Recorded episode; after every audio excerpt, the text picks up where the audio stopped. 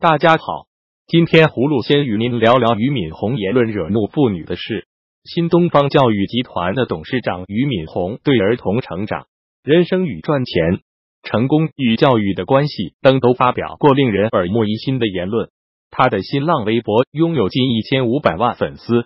十一月十八日，在一次演讲中，他口无遮拦的说了一句：“女性堕落导致整个国家堕落。”俞敏洪说：“衡量和评价的方向决定了教育的方向。”就像女生挑选男生的标准决定了这个国家男人的方向，中国男人就是要他赚钱。至于说他良心好不好，我不管。那所有的中国男人都会变成良心不好但是赚钱很多的男人，这正是现代中国女生的挑选男人的标准。鉴于以上判断，俞敏洪得出结论：所以实际上一个国家到底好不好，常常说在女性，就是这个原因。现在中国是因为女性的堕落导致整个国家的堕落。此话一出，语惊四座。女演员张雨绮稍后毫无客气的在微博上发言：“我只能说，北大的教育和新东方的成功都没能帮你理解女性的价值，没让你能理解什么是平等的两性关系，甚至没帮你搞明白什么是平等。”面对舆论的批评浪潮，俞敏洪当晚发微博道歉。承认自己没有表达好，从而引起了误解。他写道：“由于没有表达好，引起了广大网友的误解，在此深表歉意。我想表达的真正意思是，一个国家的女性的水平，就代表了国家的水平。女性素质高，母亲素质高，就能够教育出高素质的孩子。男性也被女性的价值观所引导。女性如果追求知性生活。”男性一定会变得更智慧。女性如果眼里只有钱，男性就会拼命去挣钱，忽视了精神的修炼。女性强则男人强，则国家强。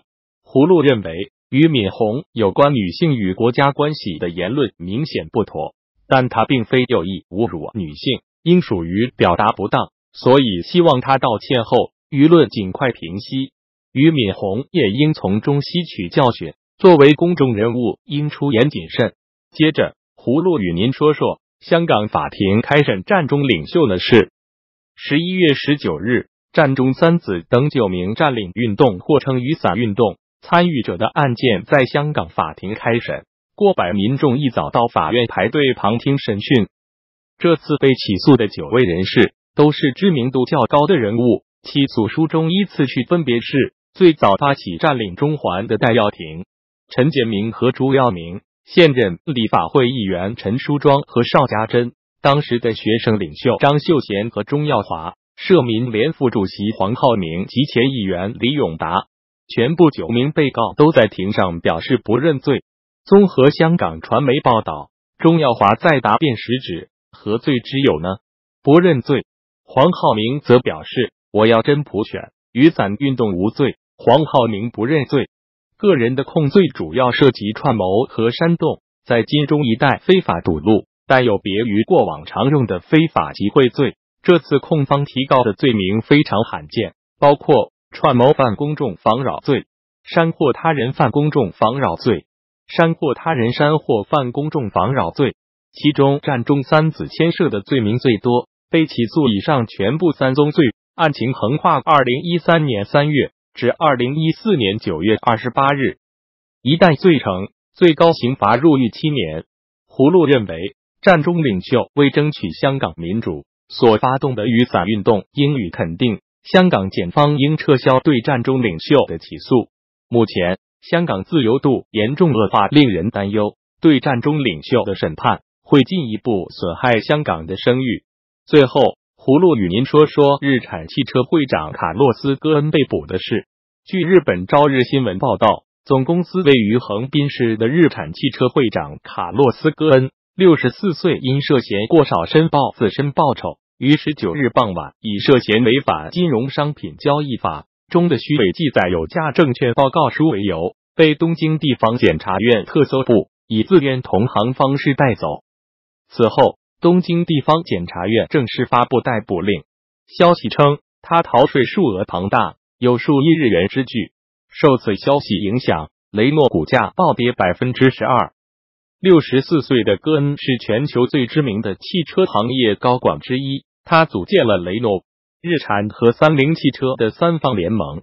在日产，他二零一六年的薪酬约为十一亿日元和一千万美元，最近一个财年的薪酬约为六百五十万美元。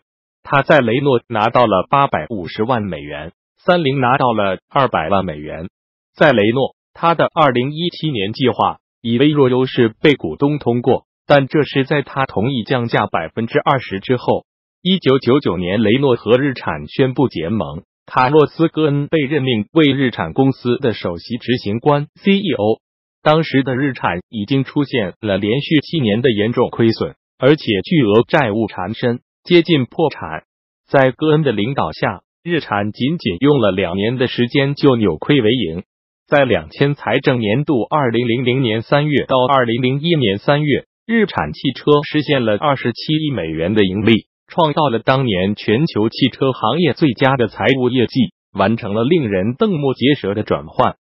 这使得戈恩在日本被视为日产救世主。葫芦对戈恩被捕感到震惊和遗憾。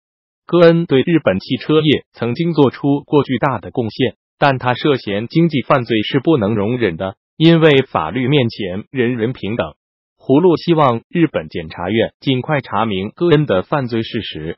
好了，今天葫芦就与您聊到这里，明天再见。